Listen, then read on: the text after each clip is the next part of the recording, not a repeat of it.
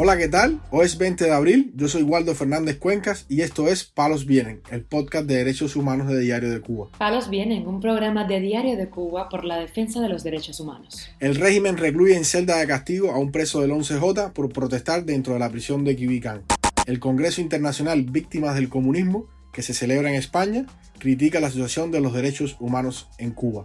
La madre del preso político del 11J, Duanis León Tawada, denuncia que su hijo fue golpeado en la prisión del Combinado del Este. Lo más relevante del día relacionado con los derechos humanos en Palos Vientos.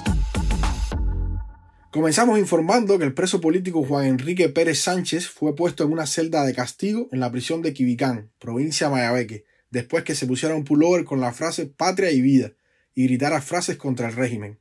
La protesta de Pérez Sánchez ocurrió después que supiera que la policía intentó trasladar por la fuerza a su esposa Diana Aranda Batista. La esposa de este preso político declaró a Radio Televisión Martí el porqué del uso de la fuerza policial contra ella. Todo es por la agresión que tuviera una semana atrás en mi casa por la policía, quien me ha citado muchas veces, pero siempre han sido informales. Nunca me traen una citación formal y entonces yo me niego a acudir, porque es ilegal, dijo Aranda Batista. Esta mujer añadió que ese día ya no era que me estaban citando, era que me querían obligar a subir a la patrulla. Yo no me dejé y no pudieron forzarme porque estaban las dos niñas mías delante y los vecinos.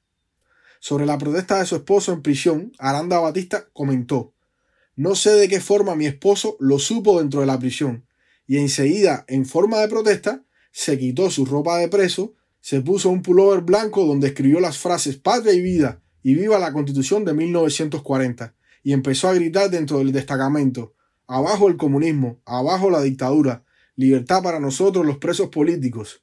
Por eso es que está en celda de castigo, dijo Aranda Batista.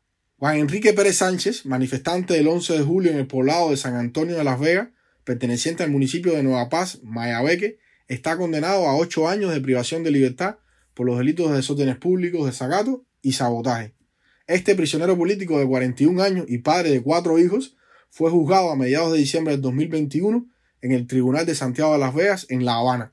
A ello se suma que presenta varios padecimientos de salud como asma y una hernia discal. Por otro lado, informamos que los académicos que participan en el Congreso Internacional de Víctimas del Comunismo, inaugurado este miércoles en Madrid, España, criticaron la grave situación de los derechos humanos en Cuba y pidieron preservar la memoria histórica sobre una ideología que tiene más de 100 millones de muertos. Sobre el sistema cubano, el académico estadounidense Ken Pop apuntó, Cuba no es igual de opresiva que el régimen de Pol Pot en Camboya, pero el hecho de que maten menos personas no quiere decir que sea mejor. Sigue siendo un sistema que reprime a la gente y le quita sus derechos, dijo este profesor, director de la Fundación para la Memoria de las Víctimas del Comunismo en la Universidad CEU San Pablo de Madrid. El experto y ex coronel del ejército de Estados Unidos recordó que el comunismo dejó 100 millones de muertos en el mundo. Actualmente, según sus cálculos, unas 1.500 millones de personas sufren regímenes similares. En este evento también participa el académico español Helio Gallego García, quien advirtió sobre las mutaciones del sistema comunista en la actualidad. Entendiendo que el comunismo es el estatismo llevado a su máxima potencia, ahora vemos cómo el comunismo ha entendido que para existir y sobrevivir necesita mutar y asumir un sector productivo que lo tenga incentivado, que pueda mantener todo el aparato estatal e ideológico y mantener la hegemonía cultural. De igual modo, para José Luis Orella, director de la cátedra CEU de Historia, el comunismo fue tan devastador como cualquier otro régimen totalitario, pero ahora el peligro es que se quiera blanquear a una ideología criminal. El Congreso Internacional de Víctimas del Comunismo, Voces por la Libertad, se centra en experiencias de la antigua Unión Soviética, Europa del Este, China, España y América Latina.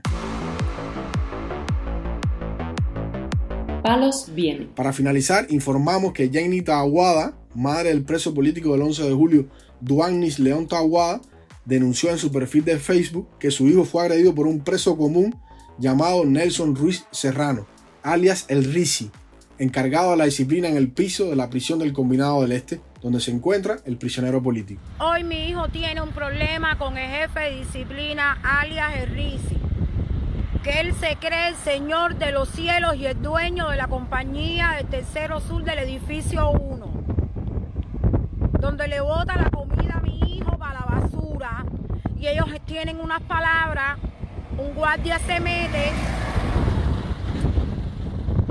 y esposa a mi hijo, a mi hijo solamente, al preso del 11J, es el que él esposa, al otro lo deja sin esposar.